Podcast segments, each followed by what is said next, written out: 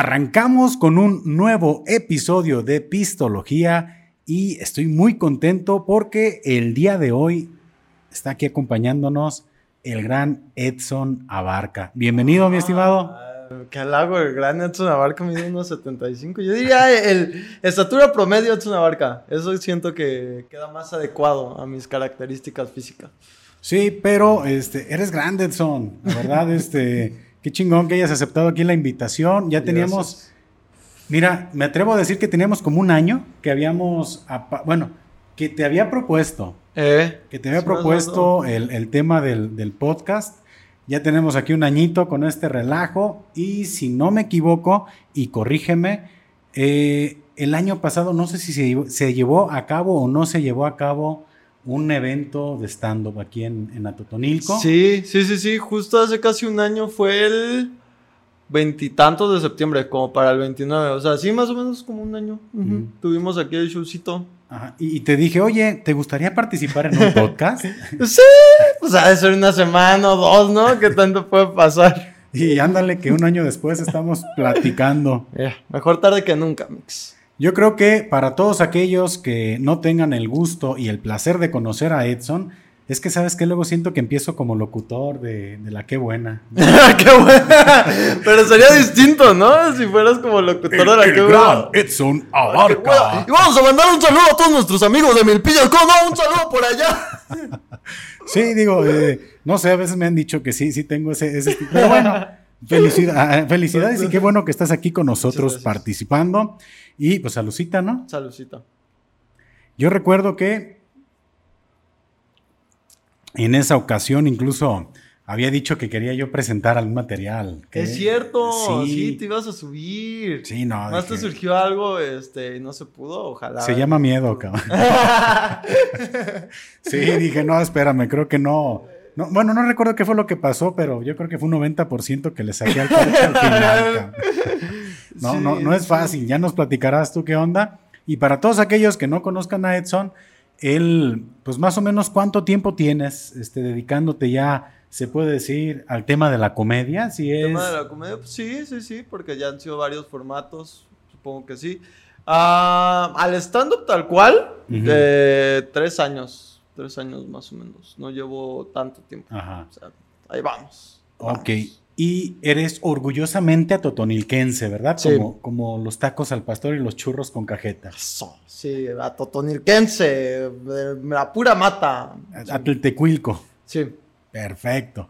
Sí, y este, bueno, pues como les mencionaba ahorita, quienes no tengan el gusto de conocerlo, pues es un, un talento de aquí de, de, Atotonilco que pues la está empezando a, a romper chingón ya en varios escenarios.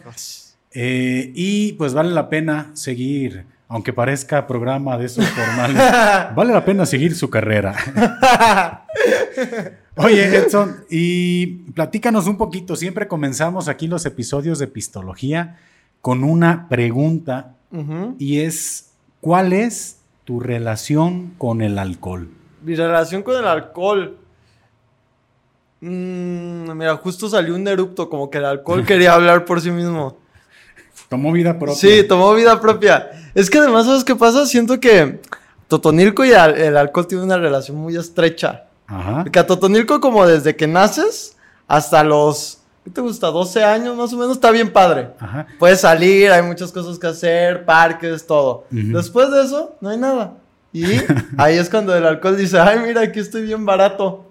pásale, hay, Muchos, hay muchos bares, muchas ajá, cantinas. como que entiendes por qué hay tanto loquito del centro. un rato queda no hay nada que hacer. Ajá. Este... Pero justamente yo empecé a tomar con tu hermano. Eh, ah, ¿sí? Saludos, Diego. Saludos a, Dieguito. Este... Sí, empezamos a, tomar como a los que, como 17 más o menos, empecé tarde, empecé tarde, como que no le agarraba el gusto a la mala vida. Ajá. Em, no le agarrabas el chiste. Sí, sí, sí, sí. Pero ahorita irónicamente no puedo tomar, entonces a veces sí lo extraño. Ya ven lo que dices de que no se necesita alcohol para divertirse. A veces sí, A veces sí, a veces uno se siente triste y solo y dices, ah, qué bien me caería una chelita en este momento. Una chelita que se convierta en el abrazo que mi padre nunca me dio. A veces sí se hace falta, a veces sí se necesita alcohol para divertirse. Sí, cómo no, digo. Hay quien incluso ya ni siquiera necesita divertirse para tomar alcohol. para alcoholizarse, sí. De hecho, aquí comento mucho que para poder salir a pistear los sábados, tuve que inventarme un, pretexto que se llama podcast. Gasté en todo esto, hice un logo para poder empezar en sábado. Porque tenía que ponerle un, toque productivo al alcohol, ¿no? Entonces... hasta ese grado llega uno. Pero fíjate que ahorita comentas algo interesante y es que a Totonilco, bueno, primero pues ya, aunque parezca comercial, pues hay muy buenas marcas, ¿no? De, tequila. Y tú sabes perfectamente que donde en otros lugares les dan algún, alguna cocada o algún caramelillo de menta a los niños, aquí nos daban el, el agave cocido. Sí, ¿Te acordarás? Sí, es correcto. Entonces, oh, tenemos dulces. ¿Qué hay? Este, mentas, este, chocolates o agave. Agave cocido, era lo que había. Entonces yo creo que era cuando empezabas a a ver ese lado groovy, ¿no? Desde chavito. y decías, órale. Como que, ah, con razón. ¿Por qué esto huele a mi papá? Mm. huele, sí. huele a mi papá en sábado y domingo. Qué feo. Y, y, me recuerda eso a tres cinturonazos en la espalda, ¿no? Y además, yo me acuerdo que le ponían muchos remedios al alcohol. O sea, me acuerdo mucho de la baba cocido que decían que servía mucho para la garganta. Ajá. Y que para el asma, ¿no? Decían que también usaba para, para el asma. Entonces ya te daba hasta ganas de tener asma. Decías como que, oye, qué, qué padre. Y si no tosías. Ajá, sí, sí, sí. Y para todo, se supone que si te asustaban, al menos en mi familia, si te asustaban, te daban un traguito de cerveza. Ah, sí. Ajá. ¿Qué tipo de... Y si eh, te, dolía también la garganta, era tequila con limón y miel. Exactamente. Tequila con limón y miel. Porque tienes que ponerle dos cosas para que no sea como, ay, le estoy dando. Baño María. Baño María. y, este, no, es que sí hay una receta que yo sé. que, también si nos vamos a poner aquí a, hacer recetas para la tos, es miel de abeja, tequila, limón a baño María. No mames. Sí, y eso te quita la tos, ¿eh? Wow. Neta, neta. Si nos vamos a poner aquí con los remedios de la tía Pachita, sí, este, funciona, ¿eh? Que igual es otra forma de justificar alcoholismo, ¿no? Sí, sí, como, sí. es, es, como se alcoholizaba la señora. Ay, me duele la garganta. Sí, ubicas que hay señoras que siempre traen como su pañuelito lleno de mocos y siempre están tosiendo en misa y es como, señora, usted siempre está enferma. o sea, qué chingados.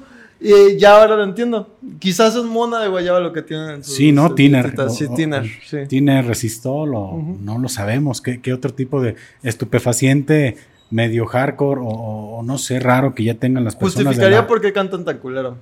Sí, ¿no? Sí. No, o se alucinan cantando. o sea, no, o sea, si no estás en un estado de conciencia medio extraño, no podrías cantar de esa manera, ¿no? Y sentir que cantas bien, aparte. Sí, es como si, señora, si de verdad ama, si, si usted de verdad ama a Dios, no cante cállese el hocico. Está en la casa de Dios, respételo. ¿No, ve la cara de sufrimiento de Cristo en la cruz? Por eso siempre Dios está así como que, ah, puta Y no sabe, no sabe para qué lado inclinar la, la Ah, bien blasfemos, ¿no? Empezando. No, bueno, pero, pero probablemente sea un remedio interesante, ¿no? Sí, puede ser, puede ser. Para las señoras. Y, y, sabes qué también, creo que los orígenes del alcoholismo, yo recuerdo que había quien le mojaba el chupón a los bebés en la cheve. Ah, claro. Para las encías, porque se le duermen las encías, cabrón. Entonces, estaban en la fiesta. Extrañamente comenzaba una canción de José Alfredo Jiménez. Sí. La criatura lloraba. Pues era paro, ¿no? Ya era como que ya también para que le entre al cotorreo. O lloraba la criatura porque le daba sentimiento seguramente. Se acordaba de cosas así que, ay, es que sí era... En, en, el cunero de un lado, quizás nunca la pues vuelva a ver. Enfermo porque sí, sí, dicen eso, ¿no? Que es como para calmarlo de las ansias y ¿Dicen? Es que tiene mucha ansiedad, pero, pues no es justificación para darle alcohol a un bebé. Es como que, ay, yo le inyecto tantita heroína porque apenas tiene seis meses.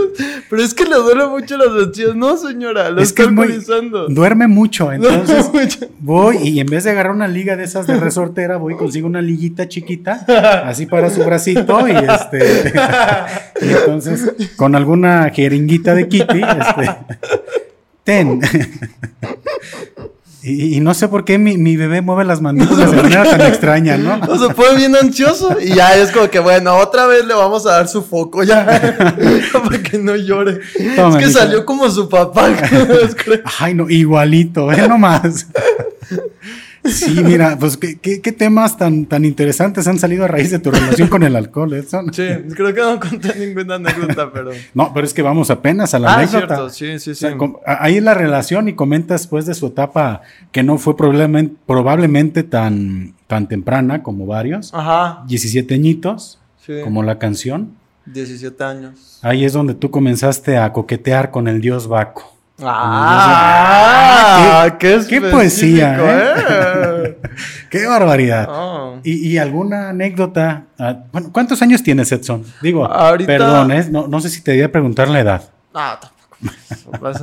No, 25. 25, añitos. Sí, sí, sí, todavía 25. Y en esa etapa de los 27 a los 25, ¿qué onda?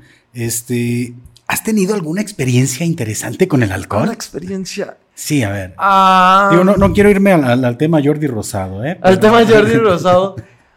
es que es. Mm, a veces siento que el alcohol se utiliza mucho de justificación para las buenas experiencias.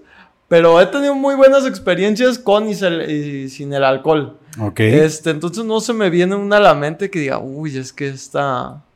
Qué, qué, qué buenas pedas. Pero cuando estaba en la preparatoria, sí, no había muchas cosas que hacer aquí en Atotonilco. Este, y un buen amigo tenía una quinta. Entonces ahí empezó. Que aclaremos, aquí en esta zona, a una quinta. Ajá, es, una finca. Es una finca de recreación. Porque luego puede haber, puede haber gente muy mal pensada, ¿no? no, no sé si. Es que luego también me pongo medio, medio alburerillo. sí, no, y nos íbamos a esa finca y. Era como. ya no dijiste quinta, ¿verdad? sí, ya fue como de la finca. Pero es que finca suena muy nice. Ajá. Y sí estaba bonito, pero tampoco era... También es al rancho, güey. El rancho, sí, tampoco. no, no, no. O sea, no, era, no alcanzaba a ser rancho. No. Pero tampoco era terraza o. Ajá, sí, no era como una terraza porque hacía una construcción y ahí nos quedamos a dormir. Y eran las cosas más ñoñas del mundo. O sea, nos poníamos a ver películas y un amigo tenía una barrica de alcohol. Entonces se llevaba unas botellas y al principio era más como el morbo. a ver qué se siente. Como topollillo, ¿no? De como mi papá. como mi papá. Ok. Este. Y, me acuerdo que nomás era muy cagado. O sea, un amigo de pronto decía que hablaba alemán. Sí. ¿A poco? Decía que, y empezaba a hablar alemán, entonces como nadie sabía alemán, entonces era como que, wow. Lo creían. De verdad, el alcohol le da poderes. Como... Nine, nine, o sea, y nomás cantaba ah, Ducas, ¿no? Ah, sí, yo pienso. Se habla alemán. Volkswagen. Luego decía cosas, muy raras, o sea, era alcohol y parecía que habíamos consumido hongos. Porque había, había una, una estatua como de la Virgen, un bulto, no sé cómo se llama. Este, y me acuerdo que... Espero, espero que no venga un comentario este, blasfemo. Blasfemo. Probablemente. tápense los oídos. Si, hay personas. Disclaimer. Este bájenle ahorita. Este, si ahorita después de pistología iban a rezar el rosario, bájenle a este comentario. este. No, pero es esto estuvo muy raro. Porque él agarró como la estatua de... la Virgen y era el único que estaba dentro de la casa. Y cerró todas las puertas. Y todos estábamos afuera como que qué pedo empezaba a hacer frío. Y no nos dejaba entrar a menos de que rezáramos un rosario. Es todo lo contrario a blasfemo, si me lo preguntan. Ah, ok, ok. Nos estaba pidiendo rezar para poder entrar a la casa. Y estaba el güey hablando alemán. y estaban otros vatos jugando fútbol, cayéndose de borrachos. Yo me acuerdo que en un punto dije, me voy a dormir aquí. Y me dormía ahí en el pasto. no entraste porque no, ¿No pudiste rezar? ¿No supiste rezar o no quisiste? Quizás dije, estoy muy pedo para esto. No, no voy a arriesgar. Mira, aquí hay pasto, está cómodo, está a gusto. Yo aquí me quedo. Ya los demás que le batallen. Este, pero sí, fueron, fueron anécdotas muy buenas en la preparatoria, cuando todavía no daba cruda. Ajá, no, no manches, no, en esa edad es. te duermes a las 3 de la mañana, 4, no, 3. Me di muy ruco, ¿no? Sí. Te la amaneces. Ya, sí, ahí te la amaneces todavía. perdón, ya la edad. Yo ya soy de los que me voy a las 10 de la noche, ya porque vámonos, porque hay que trabajar mañana. que aquí va a ventilar tantito a Diego, tu carnal. Pero es que Diego tiene algo que a mí me encanta, que él también tiene aguante de señor. Por eso yo siento que nos llevamos tan bien, porque no tenemos mucho aguante para las pedas. Ah, ok, ok. Diario estábamos, estábamos pisteando. Tienen 50 años en el hígado. Ajá, en el hígado ya estamos, moralmente tenemos 50 años. Estamos platicando algo y dos de la mañana y ya lo que dijo ya está así. o ya nomás ve que yo empiezo, yo cuando eh, estoy borracho empiezo a decir incoherencias. ¿Cómo? No sé, no sé. ¿Más? Ah. más, mi cerebro se desconecta totalmente y digo cosas que no hacen sentido, pero no hacen un sentido nada dentro de la conversación, dentro del plano de la conversación no hacen sentido. Una vez estábamos platicando de las anécdotas de la peda, o sea, de lo que había pasado la noche en el bar y eso, y estábamos en el departamento y empecé a hablar de luchas, empecé a hablar del Undertaker. y me da sentimiento que ya se vaya a retirar. No, manches. Es que el intro. ¿Cómo le hacía para poner los ojos en blanco? sí, y como que no captaba hasta que todos se me quedaban viendo así, como con cara de este güey, qué pedo. Y ya me dijeron como que, ya tienes sueño, ¿verdad? Edson, yo, creo que ya. Llevas media chela, ya, vete a dormir, ¿no? Sí, sí, ni siquiera es que tomo tanto tampoco. ¿A poco no, no eres así de. ¿No eres garganta profunda? Digo, no, digo. ¡Oh! no sabía que este era este tipo de podcast. Digo, oh. garganta ancha, ¿no? No, es que garganta profunda es otra cosa, ¿verdad? Sí, es como que perdón, Perdón, Este, no es pornología también, espérate. Digo, este, ahorita le, marcamos aquí, ¿no? Este, no, pero sí soy media copita. Yo, sí, sí, sí, sí. O sea, no eres de esos cabrones que ah, le no, da durísimo. La verdad, no, no soy tan atascado. Aún cuando podía tomar bien, este, no, no, me tomaba una y una agüita y lo que sea, y otra chela. Lo que sí es que de pronto sí era de empezar a las 4 y terminaba a las 2 de la mañana. O sea, no me la amanecía, pero pues sí empezaba desde temprano a las 12, a las 2. No, ya es un chingo. Sí, sí, es un buen rato. No, sí, sí, de 4 a 2 ya son casi 12 horas. y es que también a veces por el medio se presta mucho. Ya es más el tiempo promedio de lo que trabaja la gente en México. bastante, bastante. Pero pues cuando hay shows, eh, muchas veces aprovechamos como para antes de los shows juntarnos, ver como planes de, ok, tenemos este show, en tanto tiempo tenemos esto, ¿qué vamos a hacer? Aprovechamos para grabar cosas. Y pues nos juntamos desde las 2 y a las 8 ya no, no a las 7 nos teníamos que ir ya al camerino y en el camerino seguíamos tomando. Y mientras era el show, pues seguíamos ahí tomando, se acababa y seguíamos cotorreando. Entonces era agenda completa. Y por ejemplo, eh, ya hablando de, del tema de tus shows y todo este asunto, ah, ¿te has subido así medio entradón ya al escenario? Sí. ¿Sí? ¿Y cómo sientes que, crees que funcionas mejor en este caso? No, totalmente funcionó 100 veces mejor sobrio. Sí. Totalmente. O sea, no es que digas, ocupo relajarme un poquito. Eh. No. Cuando empecé, sí, cuando empecé pensaba eso, como que necesito, yo soy una persona que padece mucho de ansiedad y el alcohol es ansiolítico. De hecho, la razón por la que no puedes tomar ansiolíticos junto con alcohol es porque producen el mismo efecto y una chela te pega como si fueran cuatro.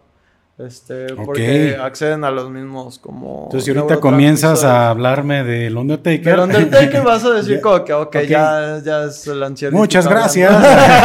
Hasta aquí llegó el este, episodio.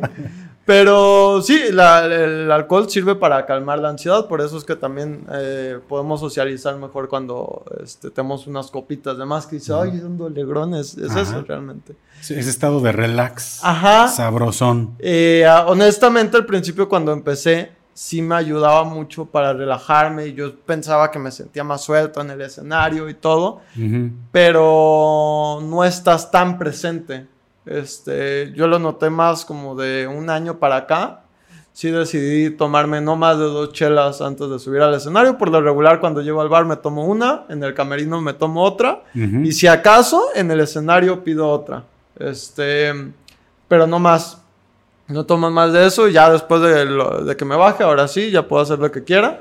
Pero le tengo mucho respeto al escenario y al público. Creo que si están pagando un boleto, pues no es como para ir a ver a un viejo borracho ahí que se le va el pedo, que no se sabe su rutina. O que si sucede algo ahí en, el escenario o en el público, no sepa qué hacer porque pues está en su propia onda. Entonces, ¿Para qué paga la gente para ver cualquier concierto de regional mexicano, no? Ah, bueno, no, es que grupo firme es grupo firme. Digo, si, si, no hay que pagar por ver viejos borrachos, pues imagínate. Ay, no, yo sí que qué ganas de hacer extra en un video de grupo firme. Se ve que sus pedas están increíbles. Increíbles. sí se la pasan muy chingón, ¿no? Sí, sí, sí. Oye, ¿y si será alcohol o ya nomás era el performance? Es pura agüita. Es que yo, veo que pistean de manera colosal y, le dan la pinche vuelta a la botella y cantan y bailan. Yo un pinche volteón de esos en la botella y ya... yo vomito, yo vomito, le vomito el micrófono si me hacen eso. No, no, no, no. Igual es un superpoder ser de Sinaloa. Creo que está en la sangre, está en la sangre. Sí, definitivamente, porque digo, aquí incluso grabando Pistología, pues nos hemos ido. Eh, hay quien nos ha comentado que se nota la evolución en el episodio, ¿eh? ¿En serio? Sí, como, que empezamos muy. ¿Cómo están? Bienvenidos, amiguitos. no, muy bien. pues, oye, ¿qué pedo con esto? Como si fuera Tebunama al principio de que, compañeros, bienvenidos a un episodio más. Y te voy a decir que, ya, güey, hay que poner un negocio, güey. Ándale. Vamos a Vallarta, vale, verga vamos este, asociándonos.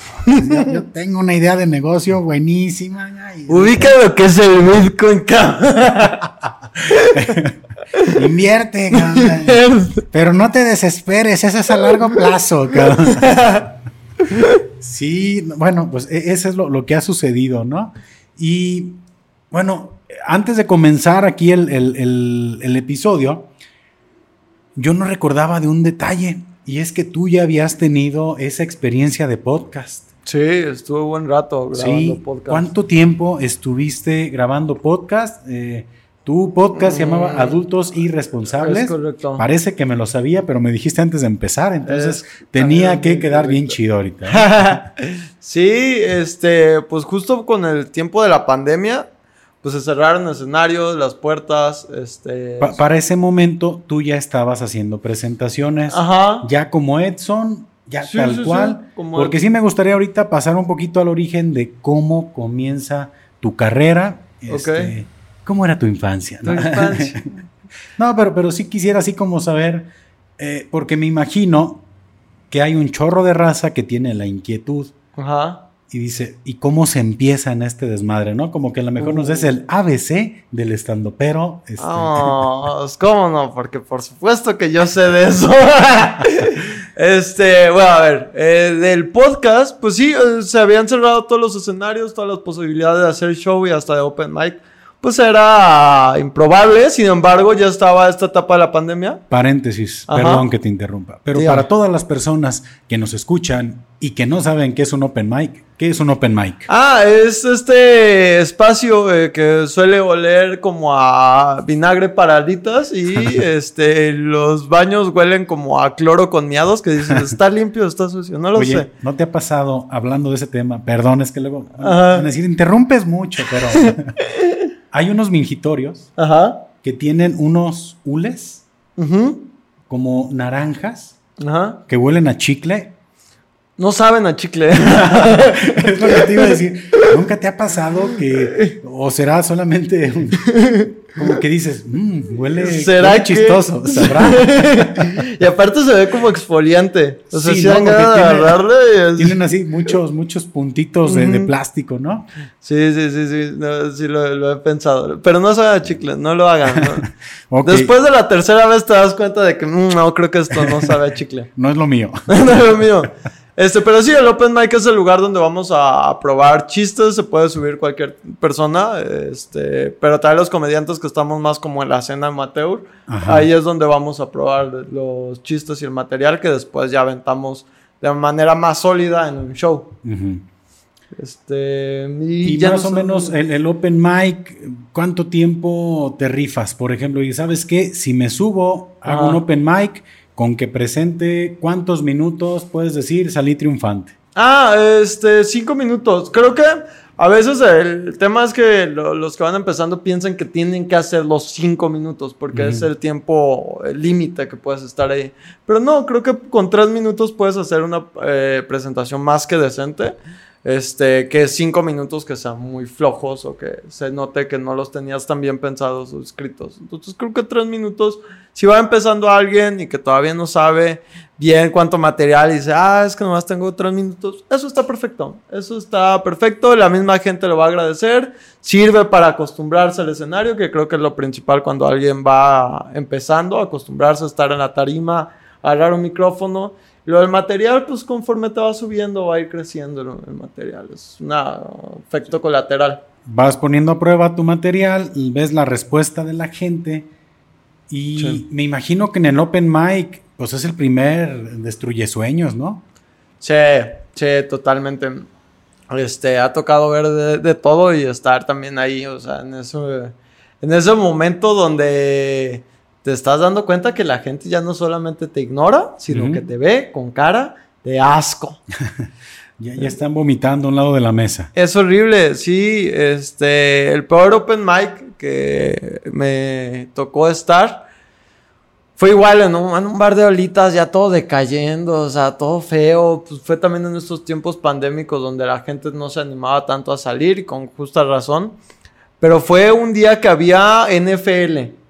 Y el lugar dijo, ustedes, el único, el, único tipo de, gente que tenemos en este bar, en este momento, que vino a ver NFL, les vamos a pagar la tele para que vean a estos güeyes que se creen chistosos. No mames, desde que empezó, o sea, todos, todos estaban tragando mierda, pero así duro, se subía uno y le iba mal y otro mal. Y yo me había registrado como el último comediante de la noche. Este, era el último comediante. Entonces, me subo al escenario y lo primero que pregunté fue, buenas noches público, ¿cómo están? Como se suele a... Mira, aquí podrás escuchar uno de los camiones que pasan. Decimos que, es, decimos que es un camión que nos trae cerveza aquí a El distribuidor. Es correcto. sí, este, era el último comediante. Ya obviamente el público estaba hasta la madre, ya se quería ir, solamente estaban ahí porque pues, seguían tomando. Porque ya estaban ahí. Ajá, exactamente. Iban a ver el fútbol americano y se los pagaron para el Open. Y es un... Y quien iba ahí sabía que es un lugar para open mic o fue así de no, maldición. No, solamente fue como que pum, adiós su entretenimiento, ahora les toca ver a estos güeyes o váyanse de aquí y como ya estaban evidentemente tomados, este pues ya, o sea, dijeron, ay, pues ya X y siguieron ahí pisteando y a todo el que se subía le gritaban cosas y eso. este, yo me subí al final y ya había visto todo. Y cuando me subí, me acuerdo que pregunté así como que, buenas noches público, ¿cómo están? Y estaba en primera fila. Y me dijo uno, mal, muy mal. A la madre. Todos los comediantes han estado de la chingada. Y dejaron lo peor para el final. Ay, no me diga. Y yo me quedé así, mira, estoico. Ajá. Dije, pues, ¿qué hago? Yo voy a contar mi rutina. Entonces me aventé mi rutina y me fue de la chingada.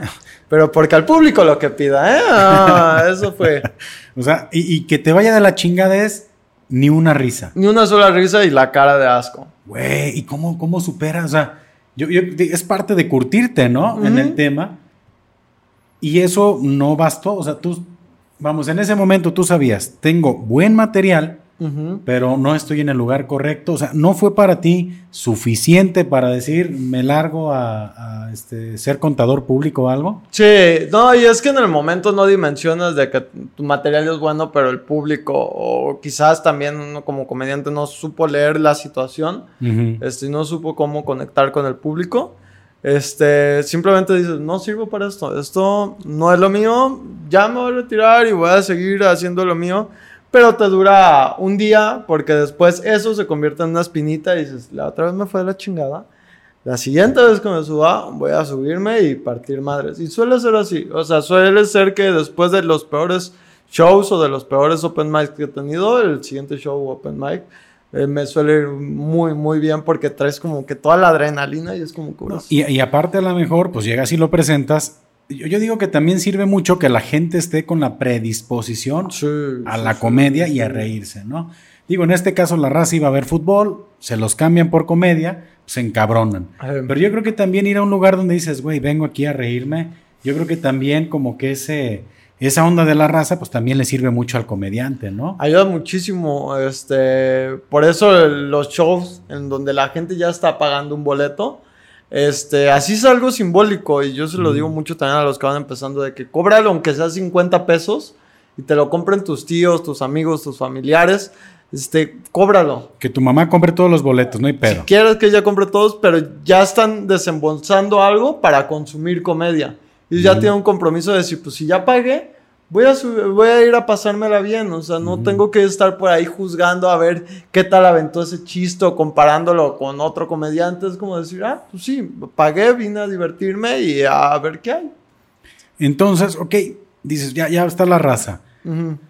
Digamos que de, de, open mics puedes ir haciendo ya un material más largo. Por ejemplo, tú en este momento, tu, tu material más o menos de cuánto tiempo calculas que sea. O sea, ya tienes tú, por ejemplo, cubierta, no sé, media hora, 40, una hora, hora y media, más o menos como que, y es que sabes que nos fuimos por otro lado, te pregunté de tu podcast, pero ahorita damos vuelta. En ahorita regresamos, sí, no, pasa nada. Y creo que hace más sentido porque fue primero el stand-up y luego el podcast. Eso es, eh, fíjate que es buena pregunta, eh, porque la gente suele pensar que solamente es hacer el material y como que lo vas acumulando y solamente lo vas aventando y ya. En material bruto, que es efectivo, o sea, que son chistes que he contado con público y que... Caladitos. Calada, ajá, calados. Sí, yo pienso que como hora 20. Ah, no manches. ¿Qué no quiere decir que tenga un show de hora 20? Ajá. Porque yo lo veo así, en el stand-up es igual que el fútbol, en el sentido de que, aunque es el mismo juego, se puede jugar en diferentes canchas. Entonces no es lo mismo hacer una hora de show, hacer media hora de show, hacer 15 minutos, hacer 5 minutos. Así como no es lo mismo jugar fútbol 11, fútbol 9, fútbol 7, fútbol tenis. En todos estás jugando fútbol, pero son diferentes formatos. Entonces, en mi caso, te podría decir que tengo dos rutinas efectivas de 30 minutos, tengo una rutina de 15 minutos y de 5 minutos es el formato que probablemente es más se me dificulta. Ok. O sea, ya tienes tanto material que a lo mejor condensarlo o saber qué utilizar en 5 ya está más cabrón. está complicado. Tú ya estás a la inversa de mucha gente que no da saber cómo chingados hacer 5 minutos. sí, o sea, puedo hacer 5 minutos buenos, pero no tengo una rutina de cinco minutos que es diferente. Que por ejemplo, si me invitan. ¿Cómo, podrías eh, a la raza que a lo mejor esté interesada en ese rollo, cómo le podrías marcar esa diferencia? Ahí te va. Este. Cinco minutos de chistes los tengo. Y me sobran hora y quince minutos. Y de cinco minutos de chistes, bueno. La diferencia entre tener cinco minutos de chistes y cinco minutos de rutina es la manera en la que tú estructuras. O sea, cuando yo tengo una rutina de 30 minutos, puedo estructurar para que haya de alguna forma un arco narrativo donde la gente no solamente está escuchando los chistes, sino que también está escuchando no una especie de anécdota tal cual, pero una narrativa con un hilo conductor. En cinco minutos eh, crear un hilo conductor y una especie de narrativa es muy complicado, es muy, muy, muy complicado. Este, y si te invitan, por ejemplo, a un programa de televisión o abrirle a un comediante muy grande, pues lo que te van a dar es eso, cinco minutos y tienes cinco minutos para presentar tu mejor rutina. Y esa es la, gran diferencia, pues cinco minutos de chistes, pues, creo que es... Que, ojo, ¿eh? Para el tema del stand-up, y a lo mejor me corrige si estoy equivocado, cinco minutos de chistes no es de estaba Pepito en la escuela. O sea, no, no es que sea el tema de hacer el chiste, ¿no? Del, del mexicano, el gringo y el, sino que es el, stand-up como tal, pararte. ¿Y cómo definirías tú, tú que te dedicas al stand-up? Eh, que también es otra pregunta que tengo. ¿Tú ya estás dedicado 100% o compartes tu tiempo con otra actividad? No, todavía, todavía trabajo en, de, Godín. O sea, todavía lo, comparto con, otras actividades. Este... Me imagino que el sueño sí es ya estar en el punto o estás cómodo ahorita con esa parte. Sí, creo que no tanto. Cuando empecé, sí. Creo que, como todos, pues es el sueño vivir de la comedia.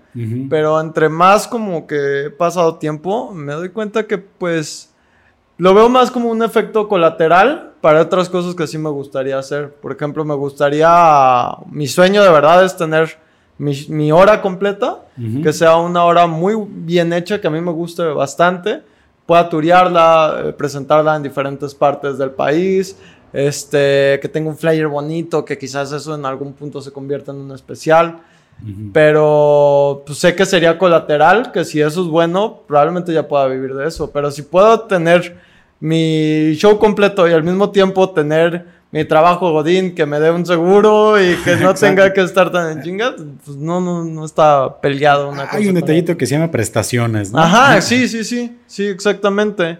Este, creo que a veces gana mucho la mesión, sobre todo cuando te empieza a ir relativamente bien como comediante amateur en el que dices, acabo de ganar lo que gano en un mes de mi trabajo de Godín. Ya puedo hacer esto, ya, ya, ya esto, puedo vivir. Ya estoy en otro nivel. Ya estoy en otro nivel, yo ya puedo vivir de la comedia, pero pues es demasiado volátil, porque sí, un mes puedo ganar lo que gano de Godín y a veces que hasta más, pero no tengo ni seguro de vida, ni seguro de gastos médicos, ni mi fondo de ahorro. Este, y además la, el siguiente mes, ajá, ni el aguinaldo. Que ya viene diciendo. Y nada garantiza que el siguiente mes me vuelva a ir ahí, porque tampoco no estoy en un escalón en el que ya tenga un público, una audiencia que esté dispuesta a consumirme en diferentes partes del país. Más o menos, eh, bueno, todo depende mucho. Es que hay muchas preguntas porque a mí en lo personal el, tema del stand-up, y, e insisto, que seas una persona aquí de, de, Atotonilco que le está picando piedra al asunto es... Eh, yo te he visto activo en redes sociales. Ajá. De repente me apareciste en TikTok. Ah, mira. Yo veía muchos TikTok de ciencia, de sí, de cocina, de cómo. No sé qué hacía yo ahí. de, todo. Y, de repente, de, ah, mira, aquí anda, ¿no? Este, y vi que estás pues activo, ¿no? Yo creo que también el, tema de las redes sociales es interesante, ¿no? Para, si sabes que aquí viene una, una rutina, a lo mejor hay algún chiste que dices, este fue el bueno para viralizarte, ¿no? Yo creo que es parte de, ese tema. ¿Sí te consideras tú muy activo en el tema de redes? No, soy flojón, soy muy huevón. ¿Sí? ¿Edson llora? Ah, sí. ¿Edson llora? No, pues es que este, pues yo estoy muy consciente de que la mejor manera de crecer y que la gente te conozca de las redes sociales y tienes una plataforma como TikTok que te puede mostrar a millones de personas este, y te puede cambiar la vida de un día para otro, pero también sé que requiere de mucho trabajo, mucha constancia, mucha disciplina, cosas que no tengo. eh, ahí el tema. Eh, y la verdad es que TikTok es como estar aventando dardos a un tablero y el de 100 que 99 no van a caer y quizás uno pega y tienes que seguir ahí. Este, y yo no he tenido ni esa disciplina ni, ni, esa constancia, pero lo sigo viendo como un portafolio. O sea, si entras tú a mis redes, ahí vas a ver como algunas sets que tengo, rutinas cortitas, como cabareteos, y te puedes dar cuenta de cuál es mi tipo de, de comedia. Y ahorita que hablas de tipo de comedia, y antes de Veo ah, que refilazo. Sí, que ese vaso ya está seco. Sí. Eh, no sé, aquí tenemos una hielera muy, muy fina. Muy bien. Ajá. La vamos a mostrar porque podría provocar envidia si no, no quiero. Sí, sí, sí. De hecho, bueno, lo haré. Es que sí, sí va a causar envidias, pero a ver, esta es la hielera del día de hoy. Oficial. Ahí es está. Una finísima. Marca Cuplaza. Ajá. No, es una cubeta Yeti. Es una cubeta Yeti. Son carísimas. ¿Has buscado un termo Yeti? colaboración con Coleman, ¿no? están carísimas. ahí en el Mercado Libre o en Amazon, no, no, no. Oh, esta es americana, ¿eh? Esta es de las buenas. Me la trajo un tío del norte, ah, la clásica, ¿no? ¿Qué vas a ver gente? Cosas finas. Y antes del refil, eh, te pregunto, ¿tú, cómo consideras o, cómo definirías tú, que no sé si sea una, pregunta válida o cómoda para alguien que hace comedia, Ajá. pero ¿cómo consideras tú tu, comedia? O sea, es... Uf. Mm, ¿Tendrá algún un calificativo? ¿Se le puede decir de una manera? ¿O simplemente has dicho, sabes que la manera en la que yo platico mis anécdotas le ha gustado a la gente? Porque otro tema del que quiero platicar es la cancelación. Ajá, pero hay que dejar, ya tenemos dos temas pendientes, que, ojalá que, no se nos vaya la onda. Y, si ustedes que están aquí al pendiente del, ven que se nos olvida, comenten. Probablemente lo veamos después, pero, pero bueno, ya, ya, después platicaremos de cosas que se nos olviden. Pero eh, no, no, sé, me gustaría platicar de tu tipo de comedia o quieres que demos vuelta en U para lo de tu podcast. Eh, no, podemos ir sobre el tipo de comedia. Creo que, puede dar también contexto. Porque mm, si es una pregunta rara, como que definir mi tipo de comedia. Luego pasa esto de que le asignan colores a la comedia, ¿no? De que, ay, es que tu, humor blanco. No, es que a mí me encanta el humor negro. Ay, eso está. Ay, sí, vamos a hablar de enfermedades este, eh, terminales, ¿no? Sí, ay, me encanta. Es, que es bien incorrecto el humor negro. Ajá. Eh, Paréntesis.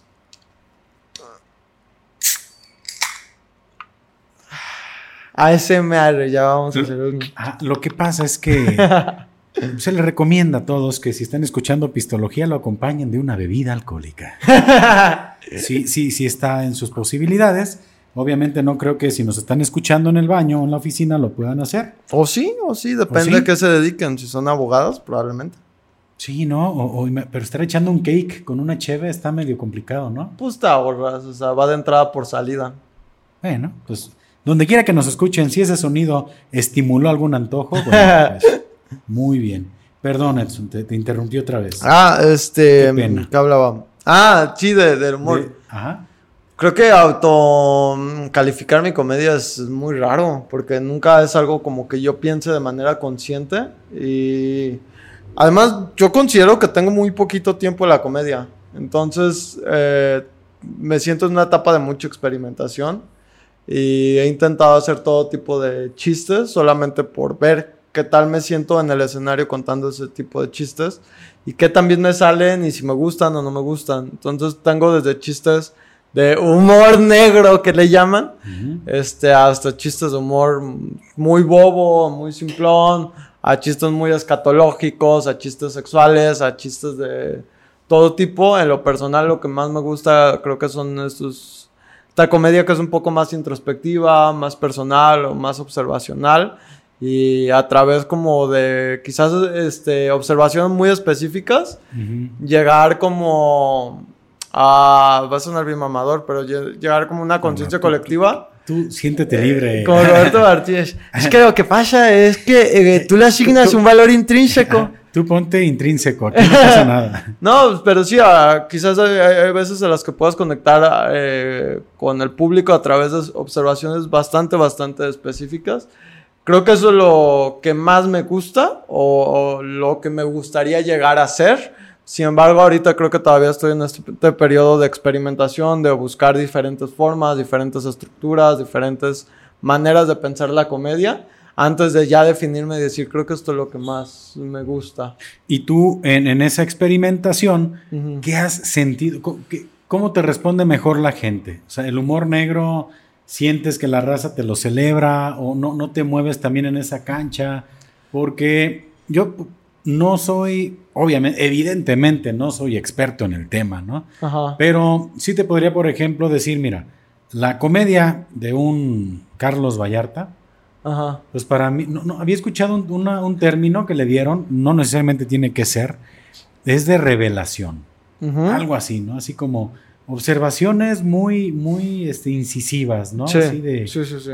y luego, pues escuchas a Richie O'Farrill y por otro lado es como una, una, comedia que yo la, yo la siento como muy gabacha, Ajá. Pero, pero muy bien tropicalizada a México. O sea, siento que tiene muy bueno. Pero también escuchas a una, a un, este, a la comedia, por ejemplo, del Cojo Feliz. Ajá y, te vas al tío o sea, y cada uno como que tiene su, su, estilo y hay un chingo de más que seguramente estoy dejando de mencionar. Sí. Y cada uno como que va encontrando ese, esa cancha, ¿no? En la cual se maneja muy bien. Más o menos, ¿tú, ¿en qué cancha sientes tú que te, que te, puedes, te puedes poner a dominar el balón como Maradona? ah, pinche referencia. Sí, qué sí, muy, qué poético. Muy específico. Pues es que. Que. la comedia. Es que siento que de pronto hay una brecha en la comedia que más me gusta hacer a la comedia que quisiera llegar a hacer. Ajá. Entre lo que hago, lo que quiero llegar a hacer y lo que más le gusta a la gente, siento que hay una brecha. Todavía yo no he encontrado lo que quizá Richie, el cojo, Carlos Vallarta ya encontró que es poder juntar esas tres cosas, que es lo que le gusta a la gente, con lo que quiero hacer y lo que quiero llegar a hacer. Este, yo todavía no, no estoy en, ese nivel y yo me percibo que me falta, em, pero creo que la comedia observacional es de lo que más me gusta escribir. Este, eh, me gusta mucho como que a través de detalles de decir como que esto es absurdo, como las incoherencias o las incongruencias cotidianas, lo que más me gusta. Em, hay gente que dice que hago humor negro, lo personal no, no creo que sea humor negro, sí soy un tanto cínico en, mi manera de hacer comedia, pero no tanto... Eh, me va a salir un buen tema, pero ah, siento que aquí, mira. La, la, gente, mira, ya sonó la alarma de no la cagues. Este, de todas maneras, yo voy a poner una advertencia previa al podcast que aguas, porque aquí se pueden tocar temas pueden herir, ¿cómo dicen? Sensibilidad. Es correcto. No, es que siento que la gente malinterpreta lo que es el humor negro, este, y se lo asignan a cualquier cosa que para ellos es incorrecta. El humor negro nace de la muerte, o sea, es hacer comedia respecto a la muerte, que era un tema, es el tabú principal,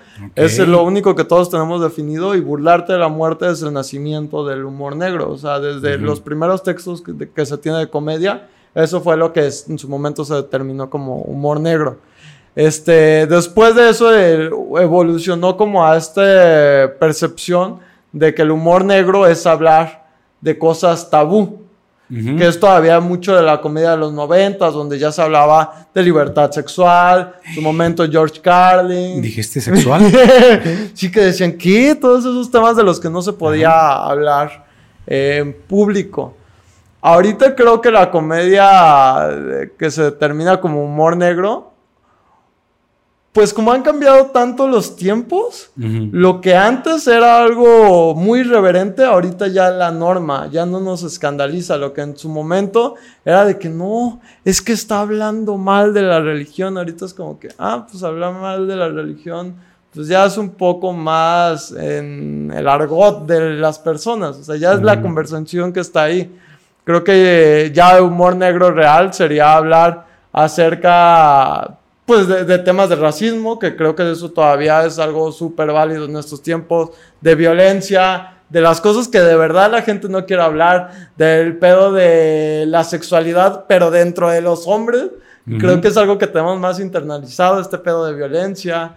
Este, creo que ahí es donde puede estar más el tabú que hablar de, ay, es que voy a hacer humor negro. Esa persona es discapacitada. Es como que, güey, no. Ja, ja, ja. Ja, ja, ja. ¿No te ha pasado que vas a tu quimio y. Sí, sí, sí, sí, que es burlarte de la gente de la que ya todo el mundo se ha burlado. Pues ahí no hay nada de transgresor y de, de reverente. Solamente estás haciendo. Solamente estás haciendo culero. Así tal cual. No haces humor negro. Estás haciendo culero. Punto.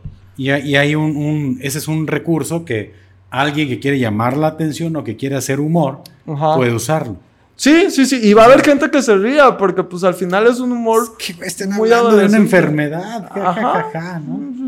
Este, y porque muchas veces esos chistes tienen estructuras cómicas que dentro de tu cerebro, de manera no consciente, te puede provocar una risa por lo impactante que puede llegar a ser. Pero eso no significa. Una risa nerviosa, así de. Ajá, la risa nerviosa. Ay, qué culero. Exactamente, como de que, ay, dijo esto. Ah", o sea. Pero no, no significa que haya algo más de fondo o que tenga mucha sustancia. Entonces, yo, es que yo siempre he, pensado que el humor negro realmente quien lo hace y lo sabe hacer es todo un arte. Sí. sí, sí, Un humor negro bien elaborado, pero bien elaborado tiene, tiene su chiste, ¿no? Está muy cañón. Y, también es que yo, yo creo que, hay un humor, pues no, sé si pueda catalogarlo bien, pues es que hay un humor cruel que luego quieren decir que es humor negro. Exacto. Sí. Y, yo, y yo no estoy muy de acuerdo con el humor cruel, ¿no? Porque hay ejemplos que yo podría poner donde siento muy, muy barato, donde siento, sí, creo que es la palabra muy barato, el, burlarse de, circunstancias de ciertas personas que luego lo maquillan con humor negro y que pues, es humor, hay que reírse de todo. Ahí sí yo no estoy tan de acuerdo, aunque he escuchado pues a gente que lo defiende a capa y espada, ¿no? Pues sí, pero luego esas personas son las primeras que no aguantan un chiste. O sea, se me hace como estos güeyes que en la escuela, este, tiraba la piedra y escondía la mano. Y de que estaba molestando a alguien y cuando ya se los querían agarrar a putazos era como, no, no, no, es que, no, era broma. Es como, no, a ver, el que se lleva se aguanta. ¿Ah, te agüitas? Ajá, la ah. te agüitas es como que, güey, me está chingando la madre. Por supuesto que tengo todo el derecho de emputarme. Ahora, si tuviste los suficientes para atacarme, de lo suficientes para aguantarte. Claro. Este, creo que hay una expresión que a mí me gusta mucho en la comedia, es lo que dices con palabras lo sostienes con los huevos. Es correcto. O sea, si se te hizo muy fácil hacer un chiste sobre una persona en silla de ruedas y luego llega ahí la persona en silla de ruedas y dice, güey, te pasaste de verga porque neta no está chido que te burles de mí y de que a mí me pasó esto, no está bien. Y, y ahí neta le ve la cara a este tipo de personas que se ponen pálidos. O me ha pasado que hay gente que tiene este tipo de chistes y que dice, ah, es que tengo, no sé, un chiste sobre personas con síndrome de Down. Y ven que hay alguien con síndrome de Down o que saben que tiene un hermano, un familiar con síndrome de Down o se los gritan directamente y les cambia todo el semblante. Es como que, ¿dónde quedó tu valor? Ahí es cuando ya empiezan a decir, ay, es que sí está incorrecto y soy consciente de que es incorrecto lo que estoy diciendo. ¿Y tú crees que hay aquí en México quien sí haga un humor negro fino? Sí, Carlos Brayartas eh, siento que puede jugar dentro de esa línea. Eh, el Cojo Feliz también. Eh, Cojo Feliz ahorita tiene una rutina muy buena en donde justo dice que si la gente realmente quiere ser incorrecta y decir los temas de los que nadie se atreve a hablar, que hagan un chiste sobre los narcotraficantes. Huevos. Eso, y eso para mí es lo más valiente. O sea, eso es de neta es tirarle a los de arriba y decir, pues voy a asumir las consecuencias de este chiste que, spoiler alert, lo maneja como un profe, este, como alguien que tiene muchos años haciendo chistes y que sabe cómo manejarlo y que no hay manera que si alguien se dedica a eso pueda ver el chiste se ofenda, porque sabe manejarlo. Fíjate que hablando de, el, cojito, el cojo feliz, y el tío Robert, bueno, es que yo había ya comprado boletos para el show de Guadalajara y me dio gripa, ¡No! Quien terminó disfrutando el pinche show fue mi carnal, el Diego. No puede ser. Es que a mí me pasó, y es, que y es como una conexión muy importante al tema de la cancelación. Sí. Yo ya tenía siguiendo el podcast o, el programa de La Hora Feliz. Un buen rato, ¿eh? Y, la verdad, eh, lo disfrutaba. Digo, se me hacía una comedia con la cual, pues, como que yo hacía clic, ¿no? Me, me, hacía reír porque no, no es que me ponga acá de mamador tampoco, no soy de risa fácil. Y, y, cabrón, digo, escuchar a la, mancuerna del Cojo Feliz con el tío Robert, y yo lo disfrutaba mucho. Sale la bronca con el tío Robert, cancelan la hora feliz, y dije, ¿y ahora qué va a ser de mis martes? y, y, bueno, Pasa todo ese desmadre, están con la gira. Sí.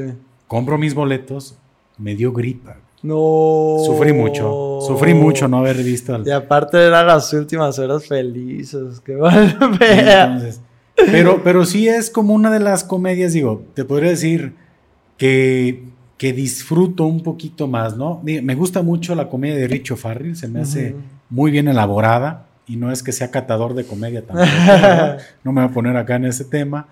Carlos Vallarta, eh, la comedia de, de, La Hora Feliz del tío Robert. Y, pues entras a esa parte tan complicada para el comediante que es la, cancelación.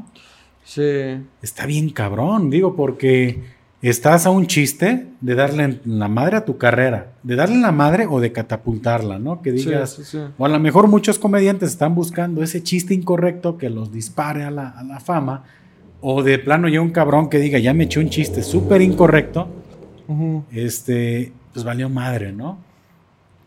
También aquí hay que poner en contexto de que el chiste por el que cancelaron la, la hora feliz, pues si me lo preguntas es un chiste válido porque este, hace alusión a un acto que eso sí, sí lo digo, creo que desmonetizan y esto te pueden cerrar el canal.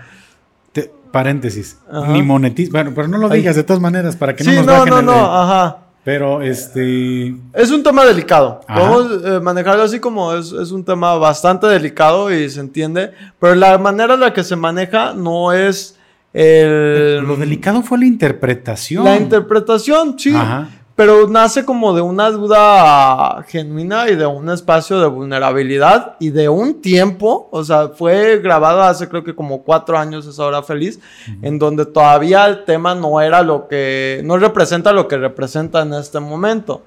Y pues si alguien se pone ahí a buscar el chiste, se dará cuenta que nace de un lugar de vulnerabilidad, en donde dice, pues honestamente, no entiendo esto. No estoy diciendo que sea correcto, no estoy diciendo que eso es lo que debería de hacer, no estoy diciendo que es algo bueno, estoy diciendo que no lo entiendo y me estoy vulnerando en este momento y voy a hacer un chiste al respecto porque así sucede. Y, nosotros empezamos fuertecito el podcast, ¿eh? yo creo que ya el hecho de, estar en meterte pues en la, en la ruleta, ¿no? en la resbaladilla, pues estás al calor de una conversación y estás baloneando, o sea, estás peloteando algo, después dices, mm, creo que... Creo que esto, ¿qué dije? Creo que una jeringa con, con heroína. sí, exacto. O sea, pues no estoy diciendo que inyecten heroína a sus bebés. O no sé, me platican cómo les fue. pero, el, el, tema es el siguiente. Quien siga a lo mejor el contenido desde un inicio, Ajá entenderá el contexto de, cómo surgió. Pero si la gente solamente toma ese fragmento y lo, pues, lo saca de contexto, pues valió madre, ¿no? Sí, totalmente. Y creo que eso fue lo que sucedió. Lo que sucedió. Y, pues fue muy lamentable, ¿no? Porque creo que, creo que el comediante siempre está pisando, eh, este, o pisando o dejando esas minas o evitándolas pisar, ¿no? Sí, y sí tienes que jugar en esos tipos de terrenos, porque si no la comedia... ¿Tú te cuidas con tus rutinas de, no pisar minas, por ejemplo, de no ser incorrecto o vas con todo? Ah, sí y no. O sea, no, porque pues vale madre a mí prácticamente no, no me conocen, no tengo el reconocimiento ni la fama del tío Robert ni el cojo feliz, pero de lejos. Entonces, si hago un chiste fuera de lugar o eh, incorrecto o que puede herir sensibilidades, pues a lo mucho lo vieron 20, 30 personas que en su momento me pueden reclamar, me pueden decir lo que quieran, me pueden mentar la madre. Y como te dije, lo que yo dije con palabras lo sostengo con los huevos. Si alguien me mete un putazo porque se sintió ofendido, con todo gusto le va a decir, ok, lo tengo merecido. Pones la otra mejilla. Sí, porque es como, ok, o sea, yo me tomé la libertad de decir esto. Este, tú tienes la libertad de, pues sí, este, emputarte. O sea, quizás yo me lo estaba buscando al decir algo así, algo de provocador. Este. Pero eh, por el otro lado, creo que yo digo lo que me hace sentido. O sea, si a mí me hace sentido y va como de acuerdo a lo que yo pienso, a veces aviento premisas que pueden ser este, provocadoras o como se le llama ahora clickbaitescas. Que llama la atención, que dices, ¿qué, ¿qué acaba de decir? Pero... ¿Pero qué dijo este muchachito? Sí, sí. Uh, tengo un chiste acerca del aborto que... Oh. Sí, sí, es, es, un chiste delicado porque es un tema delicado y es un tema sensible. Creo que ya lo vi. Ah, creo que... Ya lo vi por ahí en TikTok. Lo ah, tienes, sí, ¿no? Sí, sí, sí, lo fue bastante bien en TikTok. Y si viste los comentarios, muchos de los comentarios eran así de que no, es que con ese tema no se quiere jugar, no se tiene que jugar, no se tiene que hablar. Pero pues al final, mi argumento real en el chiste es como, pues al chile no, no debería de estar opinando sobre este tema porque puedo decir cualquier tipo de estupideces porque al chile ni lo entiendo y solamente es opinar por opinar, que es lo que a la neta un chingo de gente hacemos. Y ahí simplemente dice, si vamos a opinar por opinar, pues hay que llevarlo al terreno de lo más absurdo y lo más estúpido. Absolutamente nadie, o sea, no creo que nadie se tome en serio lo que estoy diciendo en ese video y la propuesta que yo hago no me cae en la cabeza que haya un, un enfermo que diga, eso sí es buena idea. No, porque cae en el terreno de lo absurdo, pero el sustento del chiste es justamente eso, como que no hace sentido que yo emita una opinión o una propuesta al respecto porque no lo entiendo. Fíjate que ahorita que comentas todo esto, a lo mejor me, salgo un poquito de la conversación, pero hablas de una estructura. Ajá. Hacer un chiste tiene una estructura teórica. Sí. Y es que yo, yo recuerdo que platicaba con, con Diego. Hoy, yo creo que, que, Diego es el, mencionado más ausente, ¿no? no, no, hay que imitarlo, hay que hacer un programa. Ojalá que se sume, ya le había dicho. Sí, sí, sí, está muy cagado. Eh, yo tenía una vez una conversación con él, a lo mejor después de unas cheves. Ajá. Y decía, es que, ¿cómo es posible que la gente tenga que estudiar comedia? dije, no mames, para mí, yo, yo, o sea, realmente en, mi, en ese momento, yo decía que no era posible que la gente estudiara comedia, porque para mí es como, la, comedia es el arte de lo, de lo, impredecible. Ajá.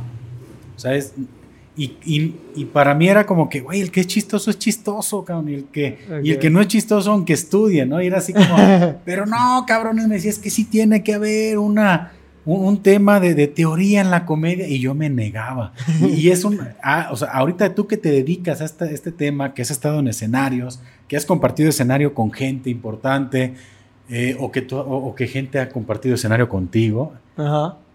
¿Tú qué me podrías decir al respecto? ¿La comedia sí es teórica? O sea, ¿sí puede lograr alguien que tiene la gracia de un cacahuate ser simpático con teoría?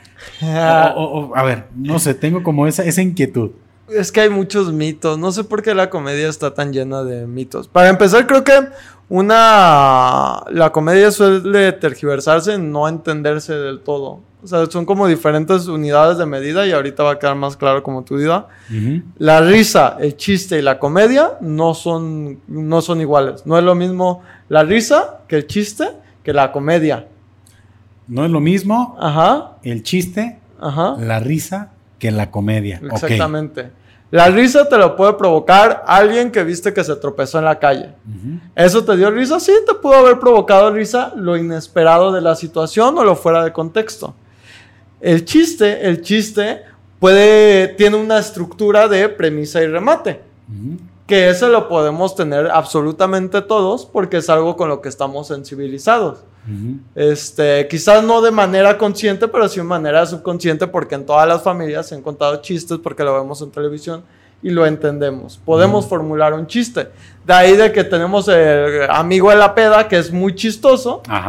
Este, porque se le ocurre en cada pendejada. Porque tú deberías ser comediante. clásico. Y sí, o sea, estoy seguro que es, es, alguien que tiene una sensibilidad para entender cómo hacer chistes. Ajá. La comedia es un género eh, que viene también de la literatura, que nace dentro de lo mismo. Es más un género narrativo, una manera de contar este, una historia, que también tiene, eh, no solamente tiene la estructura de premisa y remate, sino que puede tener otros matices como el drama, como, no sé, o sea, el terror, eh, alguien como Jordan Peele, que en este momento hace películas donde combina el horror con la comedia, o puedes combinar el drama con la comedia, o sea, es más un género narrativo. Entonces, una persona eh, cómica puede ser chistosa, sí, puede hacer reír, claro que sí, o sea, si alguien hace comedia, se supone que tiene chistes y provoca risas. Una persona que es chistosa provoca risas, pero no necesariamente está haciendo comedia. Alguien que te hizo reír, pues te hizo reír, pero no precisamente eso es chistoso, es comedia. Son diferentes unidades de medida. Este, mm. Para ser chistoso no necesitas estudiar la, comedia, no es necesario que sepas cómo crearlo. Para crear risa, pues probablemente si quisieras hacerlo de manera intencional, pero pues en, lo habitual, en lo cotidiano, este, pues no es necesario. para hacer comedia sí. Sí necesitas tener al menos unas tablas de entender qué es lo que quieres eh, hacer o qué es lo que quieres lograr. este, que no sea algo solamente accidentado, porque quizás eres gracioso una vez, pero qué tanto te va a durar eso en la espontaneidad que tanto te puede durar. ¿Qué tanto te va a permitir? ¿Una rutina de una hora? Planeta, no creo. Puta, no, no, imagínate. Sí, sí se requiere de, cierta... O sea, una hora de, improvisar así de... Y reventar la risa, no, sí debes de tener una estructura, definitivamente. Sí, y, era esa la, el tema porque mi hermano pues lo defendía. no, es que sí tienes. Y yo era así como el señor de no, muchachito. El que es, chistoso. el que es chistoso es chistoso y no ocupa estudiar y cómo es posible, ¿no?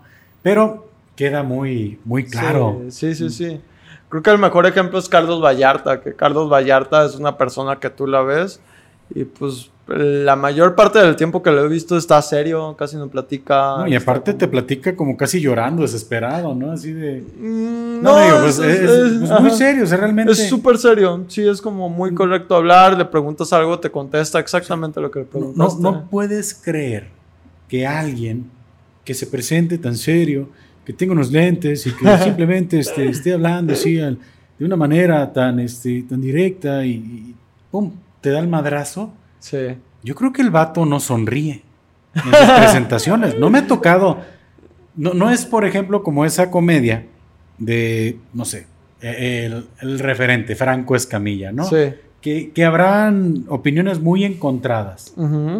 Que, bueno, yo podría decir que lo que hace Franco Escamilla es muy interesante, pero yo siento que hace más stand-up Richo Farrell, ¿no?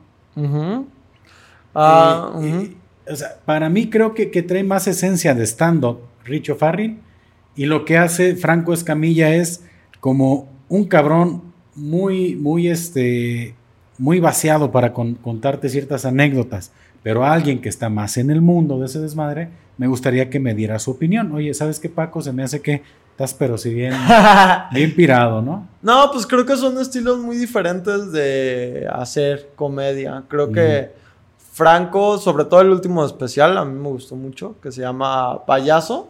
El de payaso. Ajá, que es un poco más personal. muy introspectivo, ¿no? Muy introspectivo y lo que te decía, si te das cuenta, es una narrativa que va de principio a fin y se nota que es un especial bastante cuidado.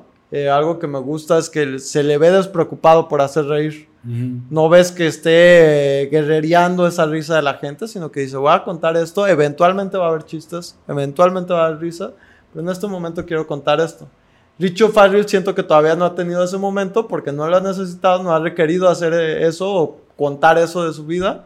Este, pero su percepción de la comedia y de su manera de recrear las observaciones, siento que es alguien muy corporal, que hace voces, que te hace caras, que está caminando por todo el escenario, te pinta toda la situación. Este, pues es otra forma es otra forma de hacer estando, pero no se me hace más válida una que otra o que esto sea más estando que el otro. Son estilos. Ok, porque yo en esa, a lo mejor en esa percepción sentía como más, como lo decía, es como el estilo de un Richie Farrell como más americano. Ajá. Pero muy bien tropicalizado. Tropicalizado. O sea, como esa estructura, pues yo la, yo la percibía y probablemente, o sea, eh, la genialidad en Franco Escamilla puede ser que logró como ya no tropicalizarlo, sino mexicanizarlo, ¿no? El sí, y es así como que no sé si es el next level o, o sea, me quedé, pero de todos he disfrutado mucho porque hay cosas muy buenas de, Franco, Escamilla, y decir de Franco como si lo conociera. ¿eh? Mi compañero, mi eh, amigo, mi hermano. Mi, conocido de, tanto, ¿no? De, Richo Farrell.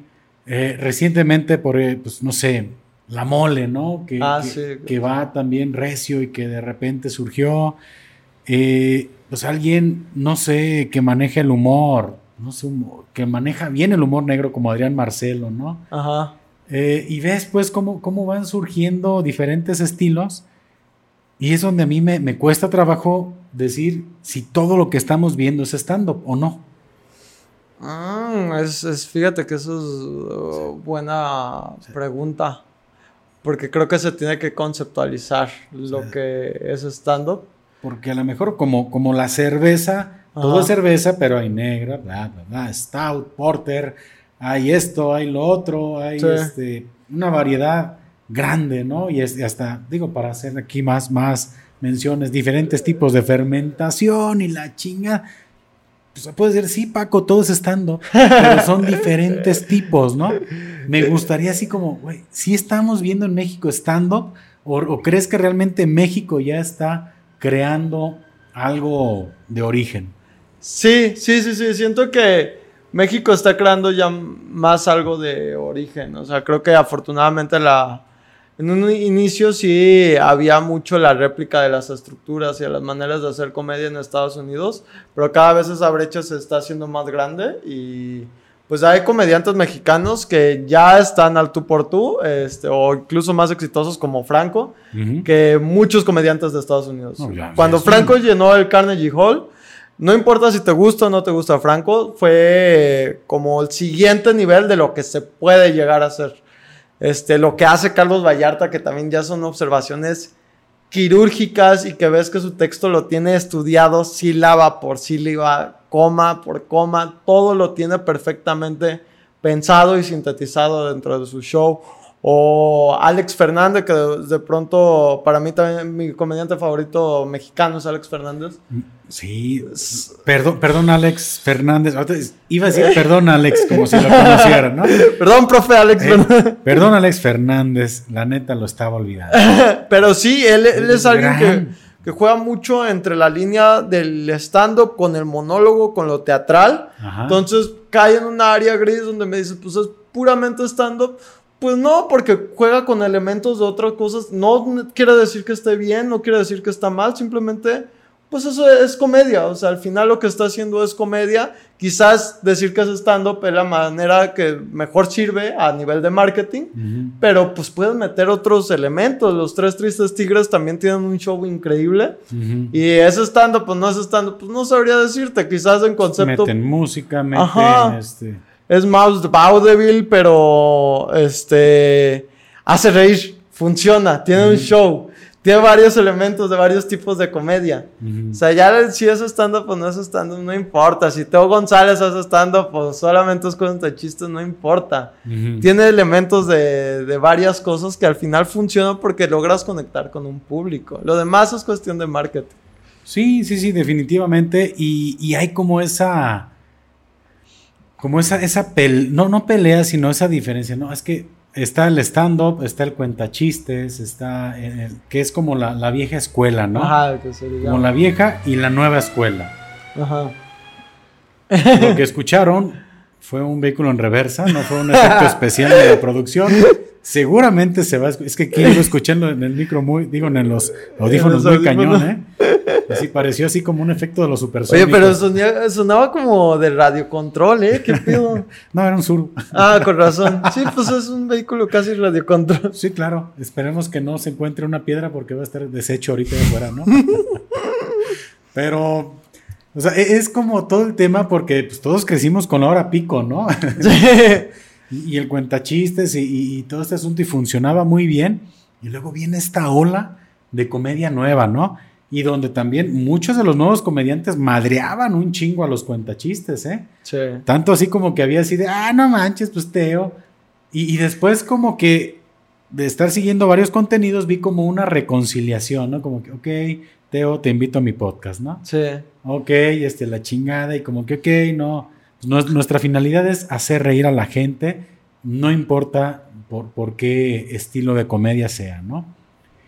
Y, es bueno, muy interesante. Y aquí, a lo mejor nos fuimos bien adelante. Quiero preguntarte, Edson, ¿cómo surge o cómo nace en ti ese deseo de, de, de la comedia? O sea, ¿en qué momento dices, Va, me la rifo en un open mic, que ya dijimos que es un open mic. ¿Cómo fue tu, proceso para llegar a, hacer la comedia? Que tuvieras el valor, que tuvieras la aceptación y que aparte ya fueras parte de un grupo que he visto, ¿no? Que, que, te has presentado en varios lugares. Sí. sí. Sí, me gustaría irme un poquito a los orígenes y que me platiques dónde, dónde y dónde te has presentado. Ok, em, pues yo inicié en 2019 porque acababa de terminar la universidad. Afortunadamente había conseguido un trabajo que pues, ya ¿Qué estudiaste? Relaciones internacionales. Muy bien. Nada que ver con la comedia. No, no estaba en mis planes, no fue algo que tuvieran en la mente. Pues siempre me ha gustado la comedia. Desde niño me, me encantaba la comedia, el stand-up. Eh, sí, desde que empezó aquí en México, pues los veía siempre que estaba en Comedy Central y decía, wow, y era muy fan de seguirlos y ver qué subían y qué era lo que hacían. a ti ya te llamaba la atención el estilo de comedia del stand-up. Sí, sí, sí, sí. Dijiste, ah, Chido, o sea, nunca te viste como Teo González. Sí, o sea, si nos vamos más para atrás, mi mamá creo que fue la primera persona que me acercó a la comedia porque ella me llegó a llevar a las fiestas de octubre, cuando se presentaba Teo González, Jorge Falcón, este, ¿qué más se presentaba? El costeño, el norteño, de todo, todos ellos. toda la vieja escuela, todo lo que conocemos. Ajá, mi mamá recuerdo que también como los domingos veía humor de los comediantes, veíamos el Wiri Wiri, siempre fue como mis secciones favoritas y el contenido que yo siempre solía ver era Doctor Chunga. Doctor Chunga. Como imitación.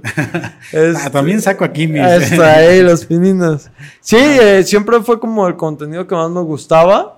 Este, pero nunca lo pensé como que pudiera hacer algo así, como que pudiera Siempre te gustó mucho consumir comedia. Siempre, siempre, siempre, siempre, siempre, siempre. Yo me nutría de comedia, era lo que más consumía. ¿Tu cornflakes? Cornflakes. ¿Tu, tu evolución de Scott. y, bueno, es que iba a decir YouTube, pero no, ya estaba YouTube en chinga, ¿no? Ah. es que yo soy más, más retro, pues. no, pero sí, yo pienso que fue de antes. Desayunabas tu, tu, huevito con ¿Qué veía? ¿Qué veía? Venga la alegría, me gustaban las secciones de comedia. Venga la alegría, cosas así. Mm. ¿Y te consideras tú alguien de, aquel entonces que dijera, hey, yo les, me hice un chiste o no? Con mi familia, en la vida general suelo ser una persona muy seria y muy tímida. Me cuesta mucho socializar. Es que es, un contraste bien curioso. Sí. O sea, es como un alter ego, ¿no? La comedia, porque yo creo que también es bien difícil. Ahorita para ti en este punto, como que esperas ese, haz lo tuyo, Edson. Sé, sé gracioso siempre. Venga. Ajá y algo gracioso. no, no, o sea, soy gracioso cuando. Cuando, estoy, cuando debo de serlo.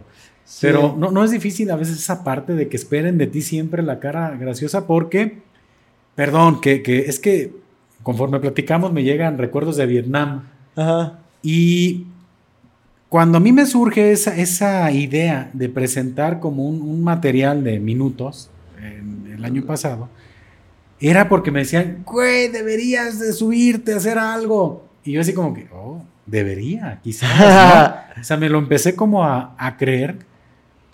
Pero, pero me daba cuenta que ese pinche rush así de, de comedia no me duraba mucho. Entonces, si estaba en una reunión, hey, Paco, haz lo tuyo y lo lograba.